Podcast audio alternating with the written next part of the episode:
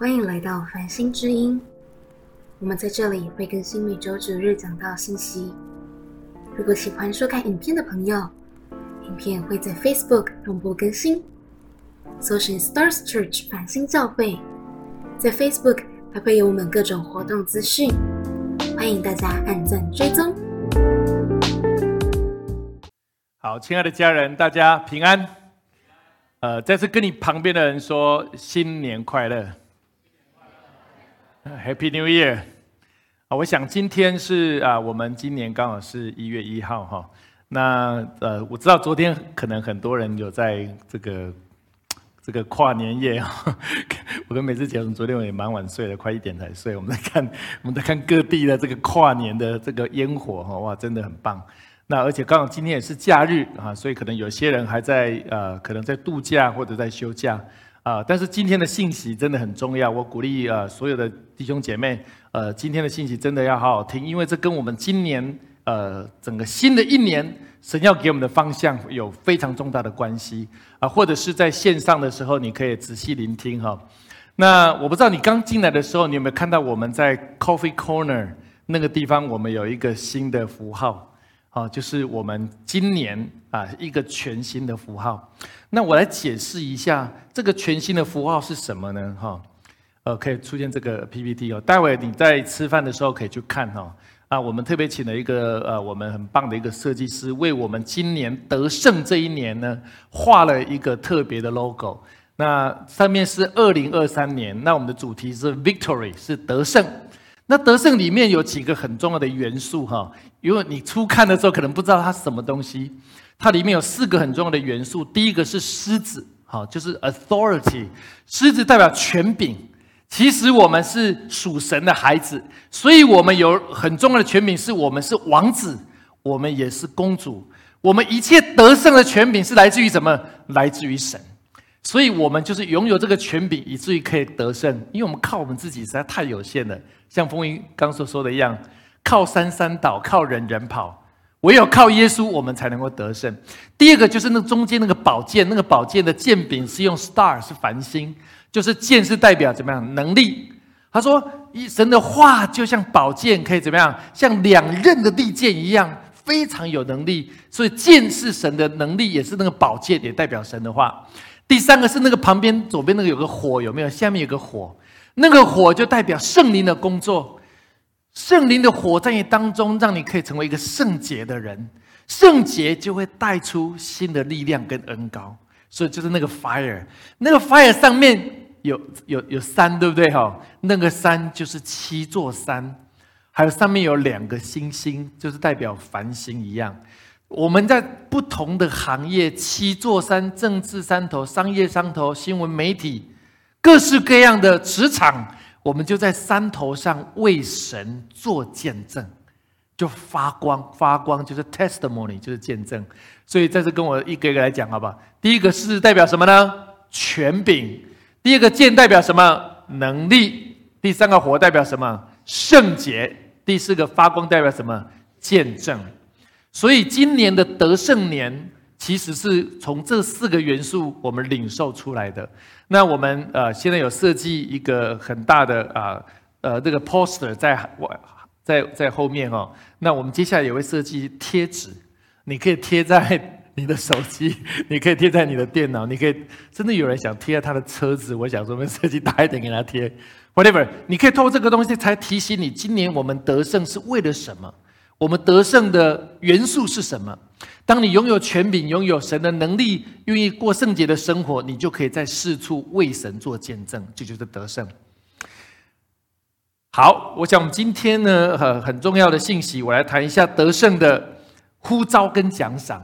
那有两个很很大很重要的经文，第一个是在罗马书的八章三十七节，这也是我们今年啊得胜的一个主题的经文哈，我们一起来读来。然而，靠着爱我们的主，在这一切的事上已经得胜有余了。他说：“靠着我们的主，一切的上司 in everything，在所有的事上，we can one more than a victory。我们不会只有赢一次，而是会赢很多次。你不是只有得胜一次，而且你要持续的得胜，这才是我们要的，对不对？我们不是只有今天得胜，我们希望明天得胜，我们希望今年的三百六十五天献给神，希望三百六十五天我们都可以得胜，而且怎么已经得胜有余？Because Christ who loves us，因为有神的爱在你我的生命当中，就就是权柄。接受神的爱，就接受耶稣基督在我们里面的身份，以至于这个身份可以让你我得胜。所以，这就是我们今年最主要的经文。我们靠着爱我们的主，在这一切的事上已经得胜有余了。在像你说，今天在他财务上可以得胜，在你的职场可以得胜，我们渴望在你的家庭可以得胜，在你的健康也可以得胜，还有在你的服饰也可以得胜，等等，还有很多的事情，一切的事上都已经得胜有余。这是我们渴望看到的。所以跟你旁边说，在一切的事上都要得胜，一切的事上都要得胜。第二个，在启示录的十二章十一节，从罗马书到启示启示讲更后面的哈，我们一起来读这个经文，很重要的经文，一起来。弟兄胜过他，是因羔羊的血和自己所见证的道。他们虽至于死，也不爱惜生命。这里面讲的更好是，今天弟兄他是要讲 sister and brother，所有的人。我们会胜过撒旦，我们可以得胜，是因为羔羊的血，Blood of the Lamb 是耶稣基督的救恩，才让我们可以得胜。我们不会受控告，不是因为我们的能力跟圣洁，我们没有办法，我们有很多的软弱。可是耶稣基督的宝血，让我们可以怎么样？可以得胜。还有怎么样？Their testimony，就我们刚刚讲的见证，是我们所分享出来的见证。啊，过去这一年，我们很多家人有很多很棒的见证。你的见证诉说神在你身上所做的事情，是让你得胜的记号。阿门吗？你每一个见证，大大小小的见证，就在诉说神的工作在地上，这就是见证。所以，当弟兄可以胜过他，就是羔羊的血，还有见证的道。即使他们怎么样死的。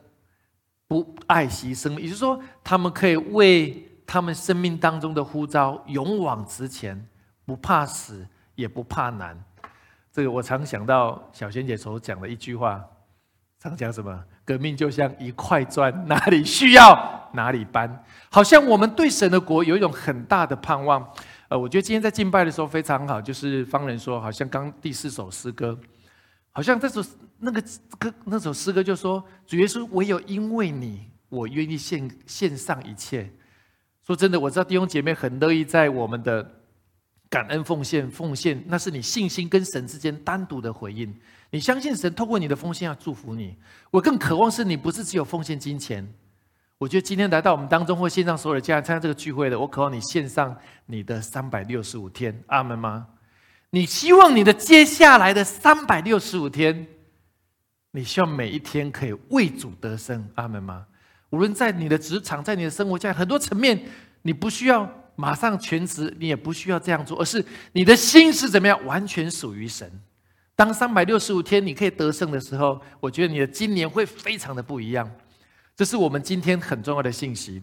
所以今天我特别要分享有四个很重要的点，如何成为得胜者。How to become a victor？如何成为得胜者？第一个要明确你的呼召，哈，可以写下在你的周报。Be clear about your calling。呃，我觉得这一点。非常非常的重要。我们常讲说，活出你的呼召，要回应神的呼召。那主要我到底我要做什么才是回应我的呼召？难道我要当传道人是不是吗？还是我要做什么特别的工作，做什么特别的服饰才是回应你的呼召？我想弟兄姐妹有很多这样的疑问，包括过过去我也是这样。我常觉得说，到底什么才是回应你的呼召？那当然，我在职场工作了二十多年，然后神越来越清楚带领。我们生命中的工作还有很多环境的印证，所以这当中，过去的牧师一直邀请我赶快全职，至至少不下超过十年以上。可是好像那个时间一直还没有到，直到好像过去我们到到北美服侍的时候，神更清楚的有一个清楚的呼召，我相信那就是神特别的时间。但是我必须说，呼召有很多的形式，有两个很重要的意义。我们看第一个经文，在罗马书的一章六节，我来读就好。其中也有你们这蒙召属耶稣基督的人。他说：“Who have been called to belong to Jesus Christ？” 我们上次说过，我们讲是因爱而生。第一个对你生命中的呼召，神对每一个人的呼召都是怎么样？回到神的家，成为神的儿子跟女儿，成为属基督的人，这就是你第一个呼召。如果你还没有信主受洗，这是你很重要的呼召，是神渴望你得到他的救恩，神渴望你拥有一个全新属于神的身份，这就是第一个呼召。我相信我们当中大部分人都有这个呼召了。第二个很重要的呼召，在罗马书的八章二十八节，这个经文我们很熟悉。我们晓得万事都互相效力，叫爱神的人得益处，就是按他旨意被招的人。万事都互相效力，就 everything to work together。意思是说什么呢？无论你是服侍、工作、在家庭做任何的事情，这些事情为什么可以互相效力？是因为你是一个怎么样被神所爱的人，而且回应神爱的人。我再说一次，你所做的事情可以互相效力，是因为你是一个被神所爱，而且回应神爱的人。这些事情就为你效力，即使不好的事情也会可能在幕后成为好的事情。我想我们当中有很多人就有这样的见证。而这样，They are called according to His purpose for them。我们是按着神的旨意被招的。所以第二个呼召是什么呢？你可能坐在不同的行业，可是因为你第一个呼召，你是属神的人。你知道靠山山倒，靠人人跑，可是你靠耶稣基督成为你的最大的保障，以至于你即使做所有的事情，可能会有困难也有挑战，可是他仍然要为你的怎么样生命来效力。阿门吗？所以万事互相效力，有个前提是因为你愿意成为神的孩子。这样的话，这是你第二个呼召。活在这个地上，你做所有的工作，可是因为你有第一个呼召，有第一个呼召，第二个呼召就有果效。好，这样了解，这我们是用两个最重要的呼召。我把第一个呼召称为一，第二个呼召称为零。大家知道我的意思了吗？哈，所以如果没有那个一的时候，所有所有的数字只有零的话，你就是怎么样？就是零嘛。如果你后面有五个零，前面有一个一，就不一样了。你后面有七个零。八个零前面有一个一就不一样，因为那个一让那个零产生了意义，所以我们成为属神的人的呼召，好让我们在地上所有的工作跟身份就成为相互效力。这是今天非常重要的信息，我希望我们都可以领受，而且可以在今年就可以得胜在这样的呼召。所以我简单做一个解释哈，我特别去研究整个神对这个圣经上对呼召的说法。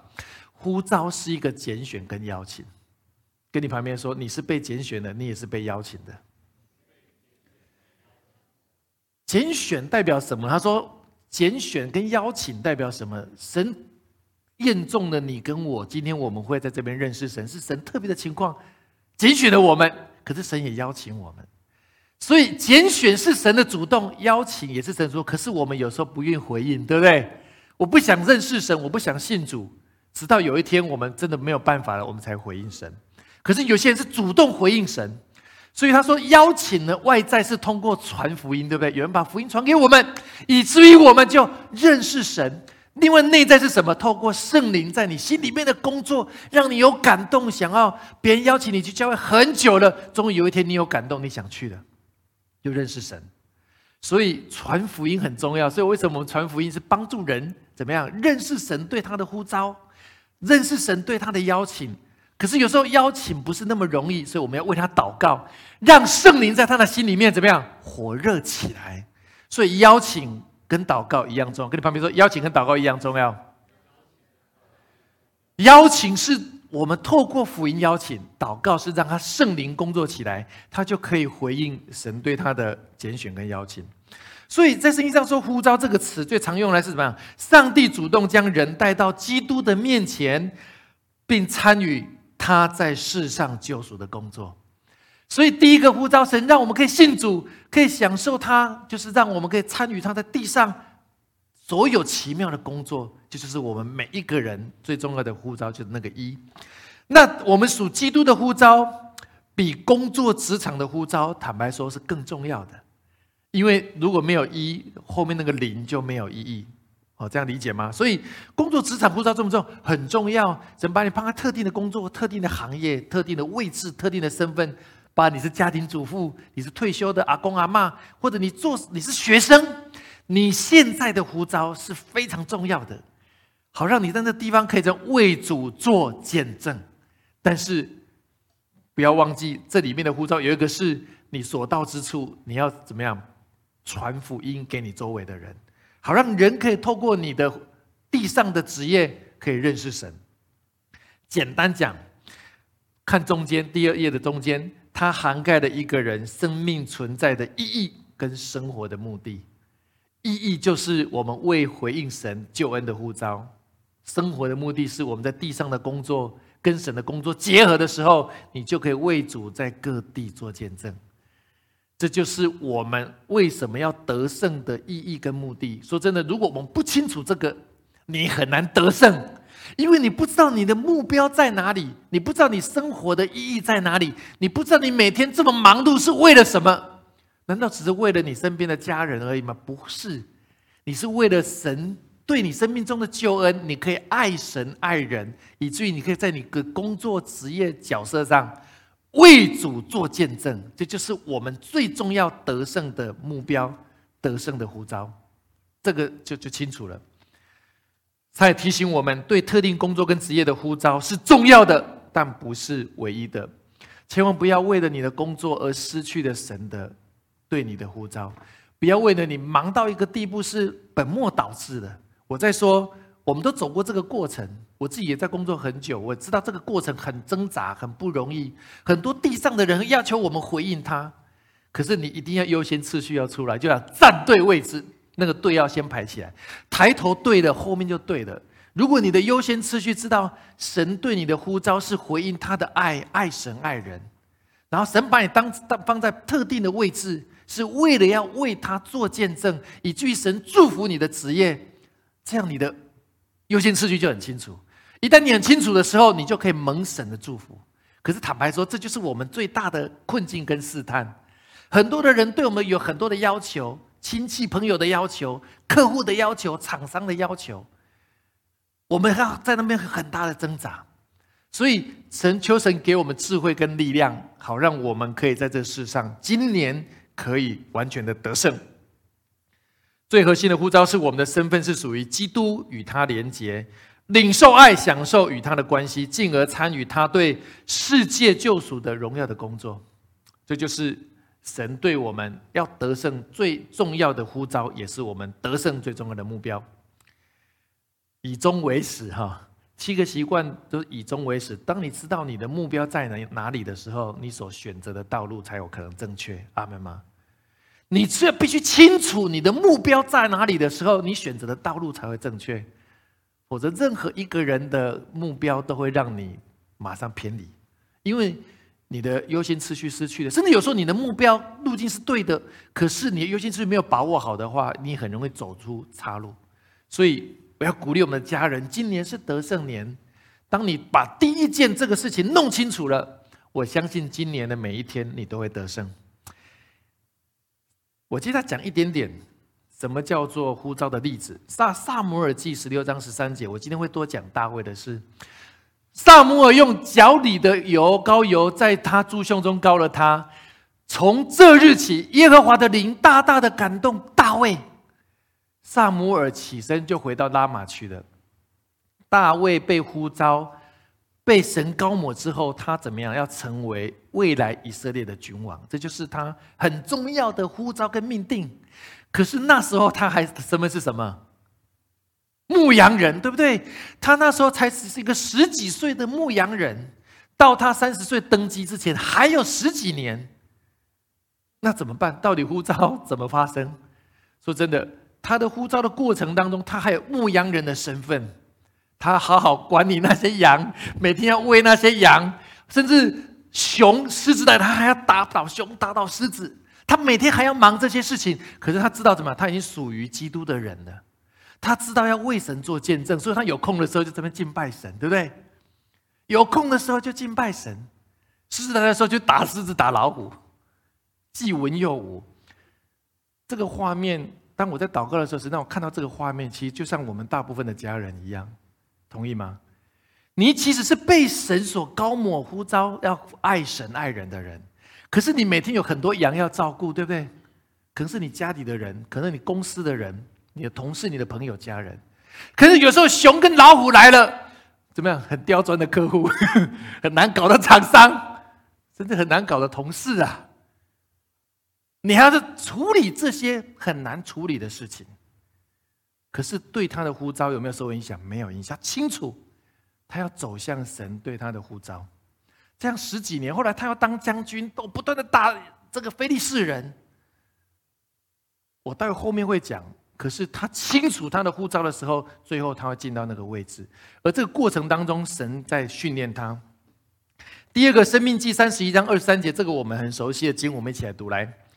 耶和华嘱咐嫩的儿子约书亚说：“你当刚强壮胆。”因为你必领以色列人进入我所启示应许他们的地，我必与你同在。同样的，上帝对约书亚有一个很重的呼召：你要带领以色列人进到那个迦南美地，要跨过那个约旦河，过去摩西没有办法完成的。约书亚很大的呼召就是把团队带进去，可是两三百万人带进去有那么简单吗？每天怎么样吃喝拉撒睡啊？要处理很多很多庞杂的事情，有人吵架怎么办？有人的羊被偷了怎么办？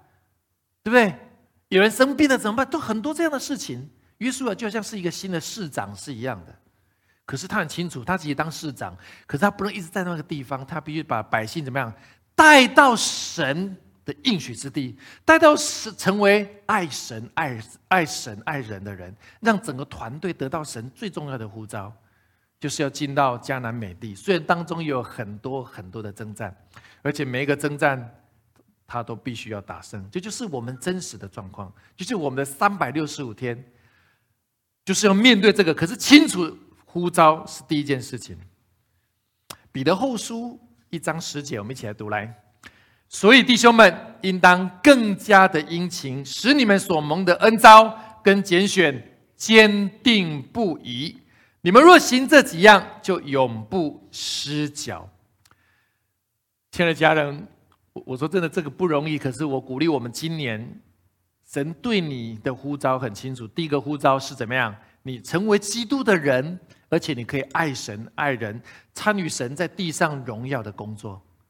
这就是第一个呼召。第一个呼召，在你的工作的岗位、家庭的岗位、生活的岗位，活出荣耀的见证。这是第二个呼召。所以神给你的呼召跟拣选怎么样？坚定不移。即使你失败了、软弱的，赶快爬起来、站起来。神鼓励你持续可以得胜。大卫是这样子，约书亚是这样子，摩西也是这样子。可是最后他们得到那个奖赏，最重要是我们要完成呼召，得到那个奖赏。所以没有任何一个人可以拦阻你得到那个奖赏。阿门吗？你要清楚的话就可以。所以这样我们就永不失脚。所以不要，我们不是要追求一个小小的成功，我们也不是追求一个小小的利益，而失去了一个庞大的目标的战局而失败。任何的小成功、小利益，不要让你失去了那个对终极蓝图、神对你呼召的那个意义跟命定。那神要我们回应他，而你对，你可以在这个世上可以全然得胜。第二个，你要宣告信心胜过恐惧。Proclaim the faith, prevail over fear。从现在到呼召的完成，得到那个奖赏，其实有很多的事情会让我们恐惧害怕。大卫有很恐惧，约书亚有恐惧。那今天我特别举一个例子，这个例子很真实。你要胜过恐惧，唯有增加你对神的信心。这个我们讲过很多次。可是信心的建立过程是需要时间。那约翰一书的五章四节哈，这个经文我们一起来读来。因为凡从神生的，就胜过世界；使我们胜了世界的，就是我们的信心。跟你旁边说信心，我们可以胜的世界，是我们对神的信心，而不是我们对自己的信心。大家同意吗？因为我们的信心常常随时都会软弱崩塌。昨天很嗨，但是明天可能遇到不顺的事，我们的信心又低落。所以我们的信心怎么样？The victory through our faith，这个 faith 是对神的信心的坚定的认识，很真实的。我们的信心都需要时间的。我们认识今天啊做见证的香莹哈，那香莹很棒的姐妹，过去是我们一起在海外工作的时候，她也到海外工作，然后后来就加入我们在海外的团队当中，那跟我们一起有很多的工作跟服饰。然后，毕竟在海外工作，你知道不容易，因为你的人脉各方面都要从头建立，而那是个非常竞争的一个庞大的都市。那他也刚有很多的不容易，可是神帮助他在那边不断的胜过跟胜过。他后来也在在团队里面，在小组里面，在真的在小组里面能够起来一起服侍弟兄姐妹，我们就看到他的生命不断的被神怎么样扩张，他对神的怎么信心。当你。为什么做不到的时候，其实有时候是我们的软弱跟恐惧，对不对？可当你不断的胜过，做见证，看到没有发生的事情，不断的因着对神的心不断的发生的时候，你的信心就怎么样长出来？你信心长出来，不是因为那件事情已经发生了，已经发生的事情，你不需要信心，对不对？你就知道，假如说有个球赛，你就知道哪一队一定会赢，你不需要信心嘛？你马上怎么样去压那一队？什么叫信心？是你不知道神要做什么，可是你对于神的认识，你相信这个事情一定会发生。后来过一段时间，那个事情果然发生，你的信心就会怎么样长出来？相应的信心是这样长出来的。其实他在海外工作的时候，那一家公司是应该那个城市最大的一家公关公司，非常大，都超过台湾的任何一家公司。所以他要离开，要回到。这里重新开始的时候，其实这里面有很多的挣扎。当然，他中间有一不同的工作的转换，可是因为基于他对神的信心，神帮助他经历他，就像我们每个人是一样的。所以信心是我们帮助我们达成呼召、达成目标很重要的一个生命中的力量跟过程。我来看，我来讲一下萨姆尔记十五章十到二十四节。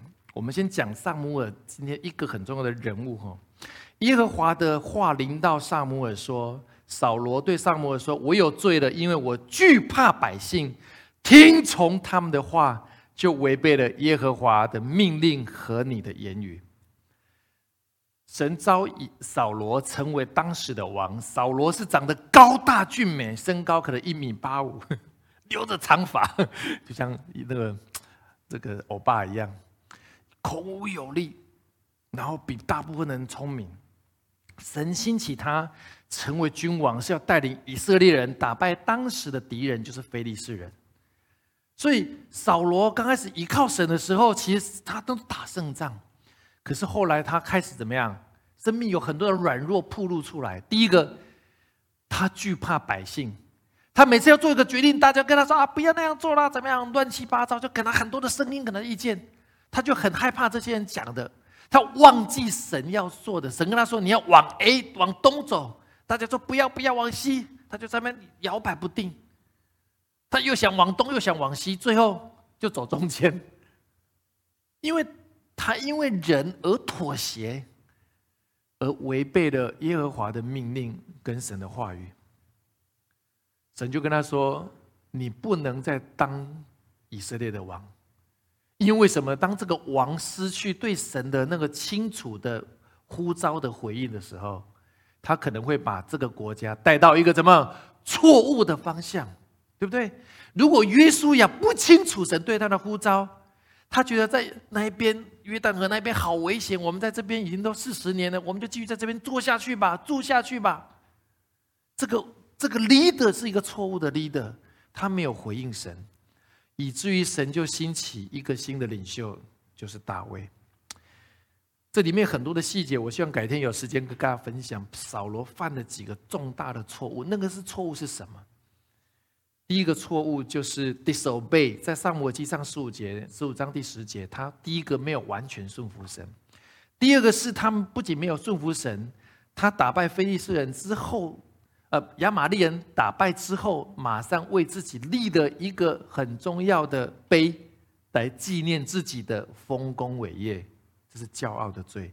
第三个是因为他惧怕百姓，没有在萨母尔来之前，他要马上去献祭，因为他碍于当时的舆论的压力，他的恐惧又怎么样？没有回应神在对的时间，等等，最后神要兴起一个比他更好的人。其实大卫那时候还是一个小孩子，也不是身高一米八五，也不是孔武有力，外表没有他扫罗好，各方的条件都没有扫罗好。可是神说，他拣选人是拣选他的内心，而不是他的外表。神就拣选 a people better than you，比你更好，不是他外在的条件，而是他内心对神回应的坚定，就是大卫。亲爱的家人，我每次在看这个东西的时候，都是对我们每一个人都是引以为戒。你要完成神的呼召，你要持续的得胜。其实我们可能拥有很多，拥有很少都不重要，是你对神回应的坚定。在神面前，你是一个对的人，你是个对的器皿，你可以承担更大的责任。即使你现在是学生，即使你是一个孩子，即使你是个年轻人，或者是你即使是退休了。无论你是什么样的年龄，你的回应会让神持续在你生命中可以持续的得胜，而且完成神在你身上的工作。阿门吗？这个太重要了。所以萨姆尔记，我们来看萨姆尔记上的十七章四十七节，十七章四十七节。好，大家都知道这个故事。后来大卫不是送便当去给他哥哥吗？然后他们不是遇到菲利士人，跟他们两边决战。然后菲利士人不是有一个大概身高两 两公尺、五十二点五到二点五米的一个巨人出现，然后叫阵嘛？那以色列人都很害怕，对不对？就是歌利亚。那所有人都不敢去，可是就只有这个小孩子敢去。大卫做了一件事情，他还没有打歌利亚之前，他就用信心宣告：我要得胜。我用信心宣告，这个事情还没有发生。我宣告，我要打败你，而且把你的头割下来，而且你们必定失败。因为他讲了一句话，在四十七章四十七节，我们一起来读这个经文啊，这第经文很重要。来，又使这众人知道，耶和华使人得胜，不是用刀用枪，因为征战的胜败全在乎耶和华，他必将你们交在我们手里。This is the Lord's battle，这是上帝的征战，这是上帝的战局，这不是我的战局，这是上帝的战局。当你骂上帝的时候，上帝会把你交在我的手中。所以大卫可以击败歌利亚，他很清楚，他宣告信心的宣告，他要得胜。所以，亲爱的家人，要宣告你今年重要的目标要达成。宣告神对你的呼召，在今年一定要达成，非常重要。跟你旁边说，要用信心来宣告，不要用恐惧回应啊！看起来不妙啊，大概不可能，完了，失败了，没有希望了，完蛋了。大卫出去的时候，所有的以色列人都认为完了，完了，完了，我们失败了，现在派不出一个人。既然是一个小孩子，我相信大家那时候看到大卫出去的时候，大家动作应该是准备要这样，对不对？大卫出去连秒钟都被卡倒了，赶快赶快跑！大概很少数几个准备要冲上去的，几乎可能没有，搞不好连扫罗王自己都已经抓来蛋，脚都在发抖。只有大卫的信心超乎常人，而神真的是使用一个年少的人，他没有太多的资源，可是他的心。吸引神来回应他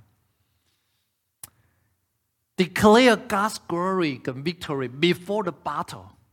你要宣告神的荣耀，宣告神的得胜，在你征战之前，亲爱家人，开始为你眼前仍然有的征战起来宣告得胜，好吗？我知道我们现在过了一年，虽然只有昨天，你的面前还有很多的问题还没有解决，我知道。可是这些问题不会马上消失，你要起来宣告，今年你要得胜，而且要得胜有余。真实的信心就是还没有发生之前就宣告得胜，起来赞美神的得胜。就是为什么说希伯来书十一章第一节说，信是所望之事的实底，是未见之事的确据。信心不是发生的，是还没有发生。你宣告这是神的战争，神要使你得胜。所以，David is not only talking but take action。他不是只有讲讲讲，他是采取行动而且得胜的人。他不是 talking，他是 taking action。他是真正采取行动回应他的宣告。所以，亲爱的家人，如果你今天宣告你要得胜，你要在那个领域，你要采取行动，你要起来勇敢起来领导你那个战局，领导那个氛围，而不要让它成为你的恐惧跟害怕。我觉得太关键了。你越恐惧，你越害怕，你大概就只能准备逃跑而已。面向敌人的时候，你要面对他，而且相信神要让我们可以得胜。格利亚是个巨人。这个巨人可能存在在我们生命当中太多的领域，他可能是财务的巨人，让你很恐惧；他可能是你这样关系很害怕的关系，让你很害怕；他可能是让你的职场里面不好处理的客户跟厂商，让你觉得很棘手；或者你的同事里面，你的主管让你觉得哇好难搞；你的老师、你的同学。歌利亚都是随歌利亚不是一个，我感觉歌利亚很多的兄弟姐妹，因为出现在哪里，因为出现在哪里，你要打败他哥哥，打败他弟弟，打败他妹妹，歌利亚家族，我们宣告要打败歌利亚家族，阿门吗？歌利亚他不会是指一个，他们是一个家族，这是撒旦的家族，可是神让我们宣告，我们要打败今年我们的歌利亚，好让我们可以得胜。我送给大家一句话哈，这句话我觉得很重要。这是这个图是美智姐过去在上课的时候常用的一个图。大卫很小，面对那歌利亚巨人，可是上天使就站在大卫的后面。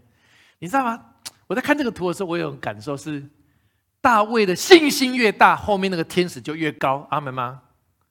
如果大卫信心很小，后面搞不好天使可能很小，完了。他的英文说：“The giant in front of you is a neighbor bigger than the God who live in you。”大家同意吗？你面前的巨人永远不会比住在你里面的神更大。阿门吗？这是一个需要操练的信心啊！因为我们的眼睛，我们的肉眼看到的就是实际上实际上的状态嘛。我们心里的眼睛，除了被神打开，我上周我讲，看到神与你同在。我希望这句话成为我们今年一个很重要的支持你的话，把你放在你的手机里面。你常常想到，The giant in front of you is never bigger than the God who lives in you。你面前的巨人永远不会比你住在里面的神更大。第二、第三个，你要顺服圣灵的引导。我讲到我们熟悉，Submit to the Holy Spirit's guidance。你知道，当大卫击败歌利亚之后，他获得一个巨大的胜利，对不对？所有人开始觉得说：“哇，他太厉害了！”所以回到耶路撒冷城的时候，所有的妇女唱一首歌，差点害死他。扫罗杀死千千，大卫杀死万万啊！完了完了。扫罗是个王，我才杀死千千，这个小孩子杀死万万，所有人都这样唱，这样唱。扫罗开始觉得没有安全感。你知道大卫获得一个巨大的胜利之后，他不是接下来去放荣誉假，他接下来不是去巴厘岛度假，接下来等待他的是更多的战役啊！大家同意吗？等待他是无情的追杀，这就是一个征战者面对的真实的状况。亲爱家人，这就是我们。如果你要被神使用，你的心理准备，当你赢得一个战役时候，背后可能还有很多战役等着你。歌利亚还有很多兄弟姐妹要出来等着你。可是这是操练你的信心。他说：“It look like a trouble, but it look like a training for God。”好像是一个很大的麻烦，但是对神来讲，它是对你的训练呢。大家同意吗？你如果可以征战每一个不同领域的歌利亚，你的生命的信心在那个领域就会被建立起来，你就可以越来成越来越刚强的人。这就是神在训练大卫，希望他比扫罗成为更好的君王的一个训练。因为扫罗有很多的恐惧害怕，他都不成熟，可是他就马上站到那个位置。可是神用十几年的熬炼大卫，一个山头一个山头，一个敌人一个敌人，他希望大卫成为一个更优秀的领袖啊，他能够站到那个位置，带领一个庞大的团队跟国家。亲爱的家人，如果你希望你可以更多的服侍神，无论在任何的领域，你要愿意跟神合作。别人觉得 like look like a trouble，但对你来讲 look like a training。别觉得是很大的麻烦，可对来讲，那是一种训练。跟你旁边说，你要接受训练。跟你旁边说，你真的需要训练。虽然我们不太愿意，这就是大卫的状况。萨姆尔记十八章八到十节，我很快来读。扫罗甚发怒，不喜欢这个话，就说。将万万归给大卫，千千归给我，只剩下王位没有给他。从这日起，扫罗就怒视大卫。次日，从神那里来的恶魔大大降在扫罗的身上，他就在家中胡言乱语。他怎么样？神的灵离开他，撒旦的灵来搅扰他，因为扫罗的心不正嘛。扫罗心想到都是恐惧、害怕、没有安全感，他跟神很远，所以这。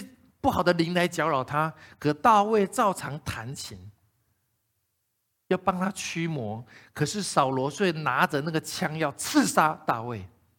这个当这个当中我讲过的，因为扫罗惧怕大卫，而神的灵就更大的与大卫同在，而怎么样让扫罗失去神的恩高。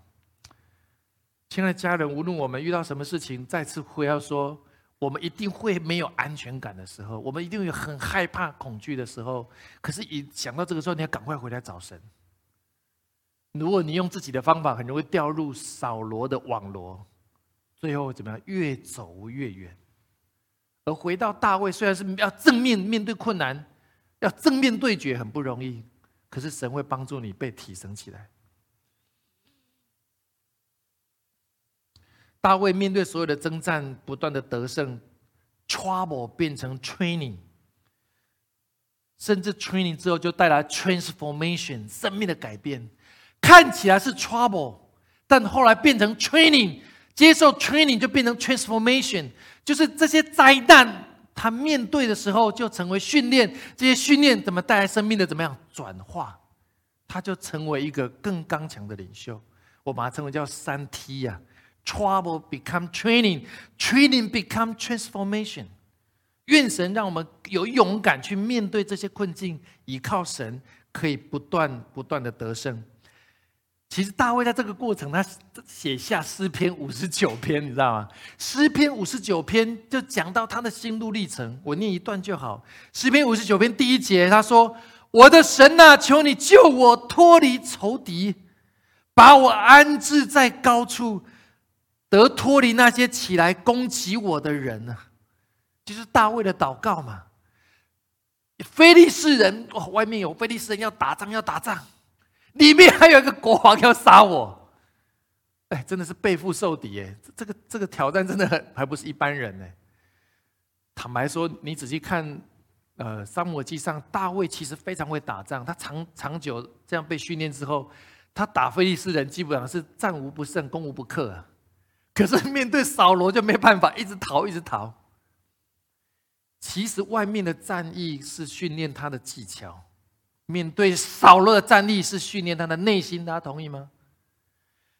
战役你的武功多高强，你都可以打胜仗，一定不是那个问题的，而是扫罗的战役在训练他的内心的很大的煎熬。他不能杀扫罗，因为他是神所高摩的时间还没有到。他只能逃跟逃跟逃，躲跟躲跟躲。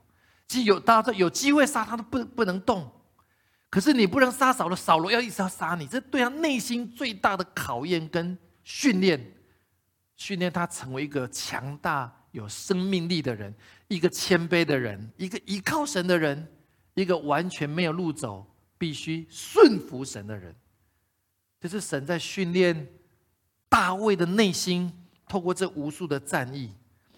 所以我常说，得胜不在千里之外啊，决胜乃在内心的方寸之间呢。我再说一次，得胜不在千里之外，不是那个非利士人，而真正的决胜在他的内心的方寸之间，他的内心有没有力量？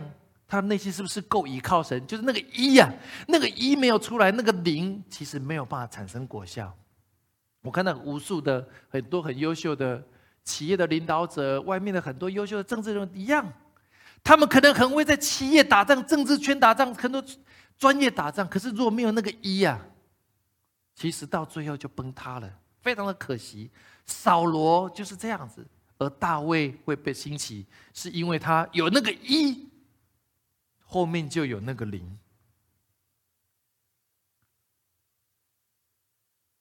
第三个，第最后一点，领受得胜的奖赏，receive the reward of the victory，receive the reward of victory。最后那个奖赏是神要把那个钥匙交给大卫，你可以起来带领这个国家。神把钥匙交给约书亚，你可以带领这个国家。这是经过无数的。考验，亲爱的家人，我说今年要得胜，我一直在想说主啊，我们到底要得胜什么？神就就说两个：持续的爱神、爱爱人，持续的回忆你在基督的身份跟神的连结，以至于你就有力量可以依靠他，可以在你生命当中的领域可以得胜。因为那个每个得胜的领域，就是在那个领域为主做见证。在你的事业做见证，在你的家庭做见证，在你的财务做见证。坦白说，这些做见证容易吗？不容易啊！需要是不是需要信心？很需要。需不需要顺服神？很需要。就是大卫被操练的过程，他从明白呼召，开始用信心宣告打败第一仗，打败歌利亚，到最后面对非利士人的面对扫罗的追杀，他要不断的。顺服上帝的引引导，以至于他可以一个仗一个仗一个仗来打胜，最后他才能领受神荣耀的奖赏。约书亚记的二十三章十四节，约书亚在晚年的时候讲过这句话，这句话我们都很熟悉，很重要。我们一起来读来。我现在要走世人必走的路，你们是一心一意的知道。耶和华，你们神所应许赐福与你们的话，没有一句落空，都应验在你们身上了。You know that every promise of the Lord you got has come true. Every promise，我觉得约书亚讲这个话真的不容易，他真的经历到最困难的战斗。他进，大家知道，他进到跨过约旦河之后，他打了好几个国家。想一想，跟大卫面对的情况一模一样。他也曾经有失败，再站起来，依靠神再站起来，再站起来，最后得胜，而神的应许就落在他的身上，完全实现出来。我很渴望我们明年这个时候，也许我们有成功有失败，可是每个人可以做出好多的见证。我在这个，我在职场做见证，我在家庭做见证，我在财务做见证，我在家庭做见证，我在健康做见证，我在好多领域，所以我在服饰中不断的做见证。好渴望听到弟兄姐妹的见证，包括我自己在内，就成为我们今年成为我们真实的得胜年。在启示录里面三章二十一节，这个更重要的一个经文，关于有关我们长久的未来，我们一起来读来。得胜的，我要是他在我宝座上与我同坐，就如同我得了胜，在我父的宝座上与他同坐一样。总有一天，我们在地上不断的得胜之后，我们要到天上。神说：“那些得胜的要坐在我的旁边，坐在宝座上。”亲亲爱的弟兄姐妹，我们繁星就像今天方人说的，繁星教会要起来回应神对我们的呼召，阿门吗？繁星教会要起来用信心宣告，阿门吗？繁星教会要顺服圣灵的带领，阿门吗？繁星教会要来领领受神给我们的奖赏。阿门吗？我渴望不仅从现在，我们每一天可以得胜。有一天我们在主面前说：“我说我在在地上，我不断的依靠你，在失败中站起来，失败中站起来。你让我可以得胜，可以坐在宝座的旁边。”我们一起来祷告。亲爱的耶稣，谢谢你，让我们可以在今年二零二三年的一月一号，众人。所有的繁星教会的家人、线上的家人，在不同城市的人听到这个信息的，我们要宣告，我们要领受一个得胜的产业。我们不再过过去一样，好像过一个 Happy New Year 之后又回到过去的生活。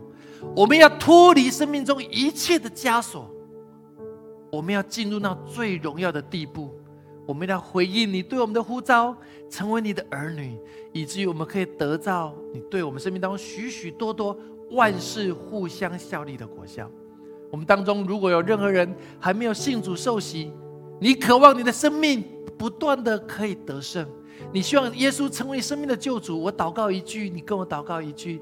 亲爱的耶稣，亲爱的耶稣，我来到你面前，我来到你面前，在二零二三年的第一天，在二零二三年的第一天，我渴望成为得胜的人，我渴望成为得胜，我不希望成为一个受害者，不需要成为一个受害者，我要成为得胜者。我要成为得胜。我渴望认识你。我渴望认识你。邀请你。邀请你进到我的心中来。进到我的心中，成为我生命的救主。成为我生命的救主。成为我一生的引导。成为我一生的。我要依靠你。我要依靠你。每天来得胜。每天来得。一生都可以得胜。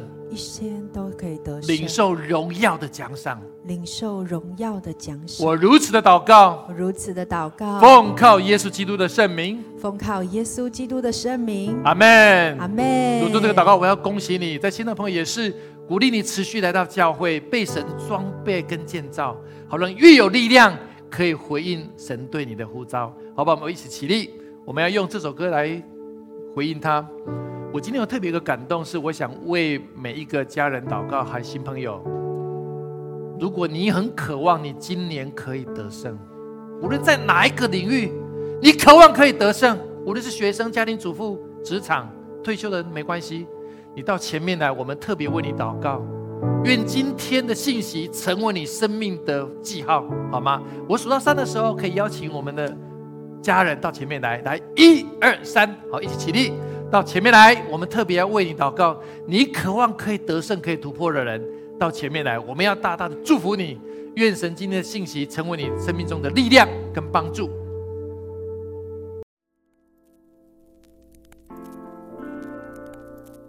谢谢您的收听，下周同一时间我们相约繁星之音。